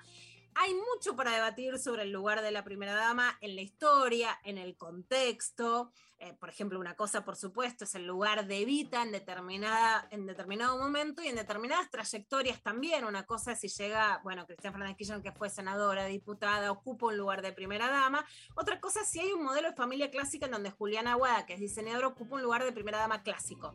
Para mí el Fue lugar de Pecker, familia fue Pecker. institucional de primera dama es un lugar errado en este gobierno, porque tiene un lugar institucional con las primeras damas latinoamericanas y es un lugar como errático, no viene ni de una tradición personal de ellos, venimos de, digamos, de otra serie y hoy, digamos, Obvio. queda errático el lugar.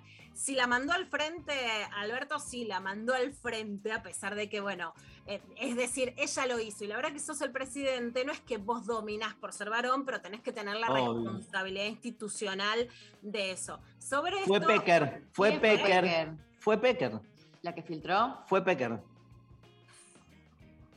No. Fue Pecker. Hashtag fue Pecker. No tuve. No, mira, hay una cosa que lo demuestra. La torta que estaba en esa cena, jamás era una torta que hubiera comido. yo. No.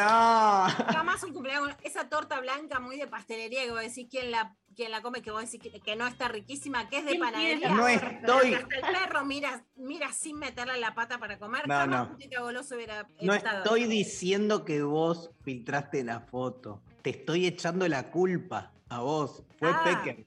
A mí cuando me dicen, ¿qué pasó con el programa que se cortó? Fue Pecker. No. ¿Qué pasó que hoy? Fue Pecker. ¿Qué pasó que bajó el rating? Fue Pecker. Sos Alberto. Y cuando sale todo bien, Sí, fue mi querida Fue- Pecker. Porque fue, fue mi querida, Fabiola. mi querida. Escúchame, y si sale bien, fui yo. Obvio. Porque Ahora, detrás de, detrás de un gran hombre hay siempre una buena Ay, mujer. que me mate, chicos. Una mujer que te hace bardo. Y ahí va Aníbal diciendo barbaridades que la iba a tirar por la ventana. Y acá viene Patricia Bullrich a decir que lo que dijo Alberto estaba mal, pero termina peor la cosa. Escuchemos. Me impresiona mucho que nuestro presidente de la nación haya tenido esta, esta reacción tan, diría, eh, facilista y tan cobarde en el sentido de culpar a otro de los actos propios. Eh, esto realmente impresiona porque a la mentira, a la, a la falta de autoridad, le sumamos ahora un nuevo concepto que es que el presidente no se hace cargo de sus actos y responsabiliza, en este caso a su mujer, por lo que él hizo. Bueno, también vamos, a hacer un autocompletado. Lo de Patricia Bullrich, hasta ahí, a ver, la verdad es que en lo que yo estoy de acuerdo y creo que Alberto estuvo mal, es que pedís disculpas si pedís disculpas. No hay posibilidad de decir, no, fue mi mujer, eh, organizó una reunión, sos el presidente de la nación y es la quinta presidencial. ¿no? Al margen de que creo que hay algo fallido en toda la gestión, en ese lugar de primera dama que iba y venía, que es la verdad para cuestionar en este momento. Pero al margen, Patricia Bullrich termina diciendo que la tira por la ventana. Entonces le vamos a pedir a Aníbal Fernández que a las mujeres no se las caga a palos, a Patricia Bullrich que no se las tira por la ventana y que no den ideas, no, no sigamos usando para criticar o para a, defender a Alberto Fernández metáforas que remiten a situaciones de violencia de género desde ningún costado, ¿no? Primero y principal. Y ahora vamos a escuchar lo que dice Elisa Carrió, que termina como defendiéndolo Alberto Fernández de la posibilidad de juicio político, pero para atacar a Cristina. Y tampoco quiero ser funcional al enojo de Cristina, que quiere culpar de todo a Alberto Fernández, porque la ideóloga de que no estemos todos vacunados es Cristina Kirchner. Entonces, cuando desde una moral falsa ella lo reta, yo les quiero decir que no hay que ser funcional a que después de las elecciones lo culpe de la derrota, lo haga renunciar y ella asuma como presidenta. Porque sí ahí vamos a estar en Rusia y vamos a estar en Venezuela. Bueno, ya somos. Bueno. Sputnik Tina, Sputnik Tina, yo creo que ya somos Ya con esta definición. No, hay algo, hay una definición, siempre Carrió también nos hace el favor de decir como los abruptos para mostrar unas definiciones. Por supuesto que hay una interna muy grande en el gobierno y que es cada vez más grande entre los sectores kirchneristas, los sectores albertistas, los sectores peronistas. Dentro de esos sectores, lo que, lo que expresa Elisa Carrió es que ella prefiere no desgastar la figura de Alberto y que eso favorezca a, yo creo que es que crezca de, de plano el poder de Cristina Kirchner o que en el, en, en el caso más extremo se pueda hacer un juicio político o se le pueda forzar a la renuncia y que asuma a Cristina Fernández de Kirchner. Después de lo que dice mucho para decir, porque en ese momento, justamente lo que se le achaca al presidente es que era el momento de aislamiento más duro, no había vacunas ni acá ni en el No, mundo. no había nada. Ni inventadas ni en el mercado. No es que esa es una fantasía completa y, y absoluta. Igual que algo que criticaron, digamos, Pedro Can dijo, me molestó mucho la foto porque se murieron amigos míos. Y Johnny Viale le contesta, bueno, usted fue el inventor de la cuarentena. Y también una gran diferencia, lo que se le achaca al presidente es que él dijo, cumplen la cuarentena, no se puede hacer reuniones y la hizo, no la cuarentena. Aun cuando hoy podemos decir, esto de la cuarentena estuvo bien, esto estuvo mal, uno no, digamos, hay una, hay algo que me parece fundamental. Si tu papá te dice no cruces en semáforo en rojo, tu papá te lo dice para que vos te cuides. Si tu papá lo cruza, está mal porque no te está dando el ejemplo. Ahora, no es que había que cruzar la calle en semáforo Obvio. rojo. Eso es lo más peligroso de todo esto, como que se empezó a poner en cuestionamiento de nuevo el- el- el- como el virus, el COVID, los, los métodos de cuidado, como que la nación más al toque ya estaban diciendo, bueno, entonces al final eh, al virus no había que tenerle tanto miedo, entonces, y empezar a deslegitimar un montón de cosas, y a mí eso me parece, o sea, lo más peligroso que igual, por suerte, ya está, no, esto está pasando ahora, que ya hay un mon- una, está, una está bien, a ver, no voy a no, no es de abogado del diablo, cero, ¿eh? pero digo, está bien, y a mí no me parece mal la, la duda, porque no es que hubo una fiesta en eh, cualquier lugar, estamos hablando de que hubo una fiesta en la Quinta de Olivos con el presidente. Entonces, hay, yo entiendo que este, la mayoría dude hasta qué punto es tan contagioso el COVID que la persona que más de todo el país debería eh, ser consciente de eso, transgrede esa, eh, esa prescripción. Entonces, yo entiendo, después, de- per- perdón, digo, después al toque te das cuenta que no es una cuestión política, sino médica, que en todo caso lo, lo- lo tremendo es como el presidente se expuso a contagiarse, digamos, y no que el virus no contagia, pero entiendo esa vuelta en, en una sociedad como la eso nuestra. Es lo más peligroso de todos y que no tiene nada que ver con defender a Alberto Fernández, que por lo menos para mí es, es- es indefendible lo que muestra esa foto, sino sí con el debilitamiento del poder político, porque si no nos gusta Alberto podemos votar a otro. Ahora que sociedades que además van a vienen de estar sometidas a pandemias y van a estar sometidas a pandemia rebajen la capacidad de autoridad, aún con equivocación, porque vos estás generando políticas en el momento, entonces podemos pensar que en ese momento podrían haber sido menos restrictivos los aislamientos. Pero eso nos desprotege pensar que no puede haber autoridad, más allá de que nos desproteja también, por supuesto, la, eh, digamos, la falta de coherencia presidencial, pero el discurso anti-autoridad es un discurso que nos desprotege y claramente nos desprotege frente al avance que se va a producir de la variante Delta ante el que se van a tomar menos medidas de aislamiento de las que claramente serían necesarias porque ya no hay playón político para tomarlas. Ahora, el problema ahí no es la foto presidencial, porque en la foto nosotros no estuvimos, pero si la ciudadanía queda desprotegida porque el presidente queda deslegitimado para tomar medidas, los que quedan desprotegidos no son los de la foto, somos toda la ciudadanía. Entonces, cuando se deslegitima el sistema político para ejercer una protección ciudadana, la desprotección ciudadana nos toca a nosotros. Y entonces ahí hay algo que diferenciar claramente. El que también salta, como a defenderlo al presidente, es Sergio Massa, por supuesto, presidente de la Cámara de Diputados, que dice esto. Y lo escuchaba hoy al mediodía nuestro presidente. Es de un hombre de bien, como decía Julio, reconocer errores. Es de un hombre de bien, como hizo nuestro presidente, pedir perdón. Yo me pregunto a los que cerraron escuelas, abandonaron hospitales, endeudaron en un minuto y medio 10 generaciones de argentinos, abandonaron la obra pública, dejaron 100.000 viviendas sin terminar, prometieron el impuesto a las ganancias eliminado y lo duplicaron. ¿Cuándo le van a pedir perdón por su fracaso a los argentinos y a las argentinas? Porque el presidente tardó 24 horas en pedir perdón. Y en realidad vemos que quienes pretenden construir la alternancia de gobierno, lo único que hacen es esconder al señor que fracasó y cruzar candidatos de un lado al otro para ver si pueden disimular ese fracaso. Bueno, esto era lo que decía Sergio Massa. La oposición lo que diría es lo que hoy se convirtió como una muletilla o chiste que es ah, pero Macri. O sea, hace Alberto, Sí. ah, pero Macri no pidió perdón.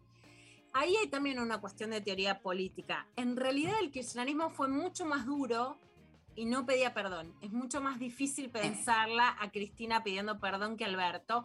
a mí en lo personal me gusta la gente que sabe pedir disculpas, o sea, valoro ese gesto de Alberto y creo que Obvio. el kirchnerismo Cristina son más duros y a mí me gusta la flexibilidad de poder pedir disculpas.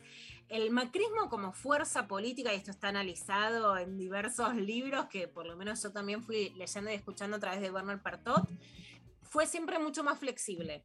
Si una política generaba mucho descontento social, eran más capaces de volver para atrás. Lo que es raro es que el volver para atrás o el pedir disculpas no funciona demasiado bien con Alberto. Por ejemplo, si lo hubiera Sí. sostenido a Ginés González García, hubiera tenido el mismo costo político las, digamos, algunas vacunas que se dieron a algunas personas que fueron vacunas de privilegio? Yo creo que le generó más costo sacarlo a Ginés que dejarlo. Y en ese sentido es que el peronismo tiene una estructura de, no poder pedir disculpas. Y hay algo de poder de pedir disculpas que está bueno y que sin embargo se lo cobran demasiado alto, ¿no?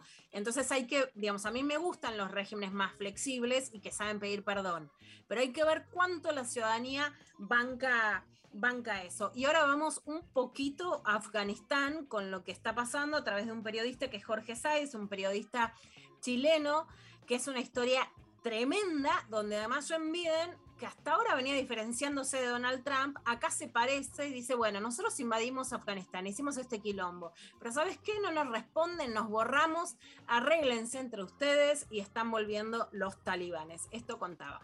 Estoy caminando por una de las avenidas laterales de mi hotel. Hay mucha confusión en la calle. Todo esto comenzó a las 10 de la mañana aproximadamente cuando ya se habían tomado la ciudad de Jalalabad, muy cercana a Kabul.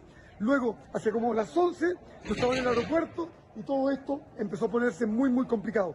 Se escuchan ahora muchos helicópteros, hay muchos autos por todos lados, la gente arrancando, ambulancias, hay algunos tiroteos en algunos lados. Sin embargo, al parecer están negociando en las entradas de Kabul. Esto debe ser muy rápido porque aparentemente van a salir bastantes, bastantes problemas de delincuencia también. Recordemos que esta es una ciudad con mucha drogadicción y mucha pobreza, mucha miseria por parte de los refugiados. Yo con muchos problemas para salir del país porque ya no hay vuelos, los cancelaron absolutamente todos y estoy viendo con las autoridades de Estados Unidos, ya que tengo doble nacionalidad, a ver si puedo salir en un vuelo charter. Por ahora, todo muy complicado, sin embargo, hay mucha gente que dice solamente será un cambio negociado. No se sabe, lo principal, lo único que se sabe es que las principales afectadas hasta el día de hoy son las mujeres, las mujeres que han vivido durante 20 años aquí en Kabul, una ciudad de 5 millones de habitantes, de una manera un poco más liberal. Ahora ya les dijeron que a partir de hoy mismo van a tener que usar el niyab. ¿Cuál es el niyab? Es la vestida completa que les tapa hasta los ojos, aunque los detalles todavía ellos no los han declarado, pero sí, todas las mujeres que se vestían de manera occidental ya no pueden salir a la calle sino acompañadas de un hombre. Yo no me alejo mucho de alrededor, el perímetro del hotel debido a que hay y se escuchan tiros y hay mucha confusión en la calle y pueden haber, por supuesto, atentados a periodistas y otras cosas. En estos momentos la confusión es muy, muy grave. Yo estoy reporteando desde Kabul, la capital de Afganistán. Bueno, este era un periodista, Jorge Said, chileno, desde Afganistán. Lo que hay que decir de Afganistán por sobre todas las cosas es que la culpa de los talibanes es de Estados Unidos y que la opresión a las mujeres, que es la más brutal que se vio en el mundo, que las mujeres no pueden salir a la calle si no están acompañadas de un varón, vuelve la burka, que es estar tapadas completamente, no podían ir a un médico, ni conducir, ni estudiar, ni trabajar. O sea, es la opresión más brutal del mundo, no es ni ancestral, ni tradicional ni religiosa, sino que es una opresión que nace de un régimen dictatorial, que es el de los talibanes, que inventan y financian los Estados Unidos. ¿Por qué lo inventan y financian? Porque hubo una invasión a Afganistán en 1979 por parte de la Unión Soviética y para erosionar a la Unión Soviética, los Estados Unidos financian esta fuerza que podía bajar a la Unión Soviética y que se convierte, por supuesto, en el mayor verdugo de Estados Unidos con Osama Bin Laden, con los atentados de 2001, con ISIS y con Al Qaeda, que son los talibanes, y que inventan esta forma de opresión a las mujeres que no tiene que ver ni con el Islam, ni con las raíces, ni con la tradición. Las mujeres trabajaban, estudiaban en Afganistán y viene este régimen feroz. Ahora hubo una transición en donde los derechos de las mujeres no eran completos, pero había una transición que no era talibana y hay un retiro de las fuerzas de Estados Unidos. Vos decís, ¿querés que se quede Estados Unidos? O sea, bueno, ¿por qué querés que se quede o que el mundo intervenga? Bueno, porque si ellos generaron esto, ahora no pueden dejar a la población sola frente a esta amenaza. Tampoco abren las fronteras para que puedan migrar o haber refugiados. Vemos la gente tirándose en los aviones con polizones, que son los que se suben a los aviones y se caen desde el cielo porque viajan como desde las salas del avión, digamos, no metidos como en el Mediterráneo o en las balsas, sino que se caen de los aviones. Una comunidad internacional que es una vergüenza y un Biden diciendo que se arreglen solos siguiendo la política de no intromisión de John Biden. Bueno, vamos a dejar por, por hoy por acá, Dale. que te digo muchísimo, y mañana retomamos con más información. Buenísimo. Eh, escuchamos a las Cumbia Queers. ¡Qué lindo! Cumbia Queers. Médano y volvemos el nuevo, con el nuevo de Cumbia Queers. el nuevo de Cumbia Queers. Lo escuchamos.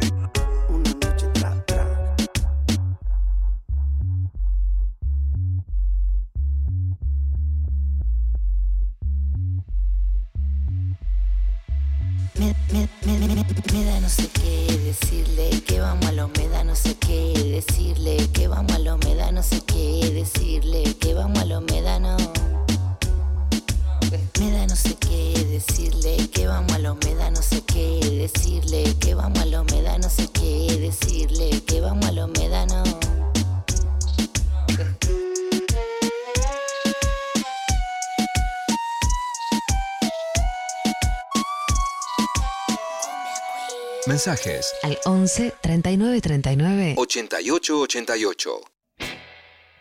Hay ganadores. Y perdedores, siempre hay ganadores y perdedores, pero bueno, no. Hay audio. Hay audios, a ver. Hola Intempes. Está súper bueno el tema. Em, yo quería comentar que sí, que con mi pareja hemos pensado este último tiempo, últimos años de, de pareja que tenemos más de 10 años juntos, eh, de que está bueno extrañar, de que nos hace bien a, los dos. Em, y por eso, nada, salimos de vacaciones separados con otras amigas, hacemos cosas eh, separados, no vivimos juntos y nos vamos viendo cada una o dos semanas. em, cuando nos reencontramos es súper lindo y, está bueno porque vas manejando un poco más el tema del subidón y el bajón y, te sale un poco de la monotonía de la rutina diaria.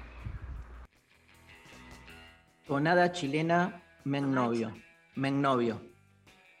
De una. De una soy capaz de ponerme de novio solo por escuchar la tonada chilena. Me gusta lo que dijo la oyente. Sí, Me gusta muy, mucho. Me gusta mucho. muy en la línea de lo que venimos como Promulgando. promoviendo. Está bueno, hay una cosa que está buena, porque la convivencia no juntos es algo no habitual, pero más o menos dicho. Me gustó la idea de las no vacaciones juntos. Sí. A veces pasa lo contrario, vos decís, bueno, no convivo, me voy de vacaciones. Pero la idea de me voy de vacaciones con otras me copa. Re. Hay un punto de no retorno, voy a ser drástico en esto y, y, y fa- y fallido también, ¿no? Porque cuando uno es muy grandilocuente y categórico mete la pata. Pero me parece que hay un punto de no retorno, y no digo con esto que sea necesariamente negativo, en el pasaje a la convivencia. La convivencia marca ahí un cambio. ¿Viste? Vos podés quedarte a dormir en lo del otro, ten- podés tener mil acuerdos. Ahora, convivir cambia el esquema, ¿sí? Salvo que tengas, pero son muy pocos casos, así un acuerdo muy especial, porque, mm, digo, no deja de ser un matrimonio más tradicional, más allá de que estés casado o no. La convivencia supone la administración del hogar en conjunto, es, es otra lógica, se te asocia, se te este, suma a la lógica del amor la lógica de la administración, este, que en general suele como socavar la del amor, ¿no? Es muy difícil. Este, y no digo que no hayan parejas que funcionen hermosamente toda su vida, pero no deja de haber un pasaje en el modo de relacionarse con el otro, con la convivencia. Por eso cada vez es con más cuidado. No, no estoy diciendo que no se haga, es más cuidado. Es como, pensalo tres veces. Bueno, Bueno, este, nos fuimos, 55. ¿no? Sí. ¿Cómo, cómo? Bueno, vamos a hacerle, mm, nada, a preguntarle a Luciana Pecker, ¿cómo fue tu regreso? ¿Cómo te sentiste? Muy bien, la verdad que muy bien, muy lindo. Muchas gracias Mari por arengar, muchas gracias a los oyentes que bancaron la clavada de noticias, gracias, gracias Dari, me encanta además ya empezamos a hablar de amor, de extrañar, Sí, me pongo sí. bien, me gusta. Adivinen quién, quién vuelve mañana. ¡Pablito González! Pablo González, Pablo González. Que en, el, que en el medio me manda, miren Rambo 3, los amigos de Stallone son los talibanes que lo ayudan a rescatar a su jefe, la peli es de 1988. Espectacular. Pendiente, Muy mandando... bien ese dato, porque ahí todavía no te habían derribado las Torres Gemelas y coincide con el financiamiento de la CIA. Lo que decías vos. que- Obvio. Bueno, este, mañana vuelve Pablo González, que lo extrañamos, si, hablamos de extrañar, que ya pasó mucho tiempo. Bueno, gracias a todos. Este, Eva Díaz, un placer enorme. Lali, ahí bancando en la coordinación de aire. Este, mm, ¿Quién estuvo hoy, Maru? Hoy eh, En la operación estuvieron técnica. operando técnicamente Luciana y Josué. Así Hermoso. que gracias a ambos. Nos vamos con Durán Durán, Lali, este, y nos vemos mañana, programón, mañana, ¿no, eh, querida Eva? Mañana tenemos programón, tenemos una entrevista. eh, ¿A quién? ¿A quién era? ¿Conoces a- al, al personaje de Capuzotto que Decí, Eva, decí. A Claudia Cesaroni. A Claudia Cesaroni, tremendo va a estar. Tremenda entrevista con Claudia. Me ¿Leíste la nota que escribió en el diario? La leí porque vos la mandaste, me gustó muchísimo. Es alguien que lucha en contra del sobrepunitivismo y de la penalización y cuenta cómo la robaron en Quilmes y lo que le pasa con eso, ¿no? Que querer algo para toda la sociedad no tiene que ver con lo que te pase o no te pase a vos. Temazo, me parece. Por pueden eso... ir a buscar la nota? Sí, al Tarea. diario AR, eh, pero es eso, ¿no? Alguien que este, pelea contra el con- sobrepunitivismo y todo el mundo diciéndole, ahora que te robaron a vos, ¿qué decís? Y, y nada, y la respuesta de ella es pero genial. Así que vamos a, a- a entrevistarla mañana. Nos vamos. Hasta mañana. Durán, Durán, More Joy.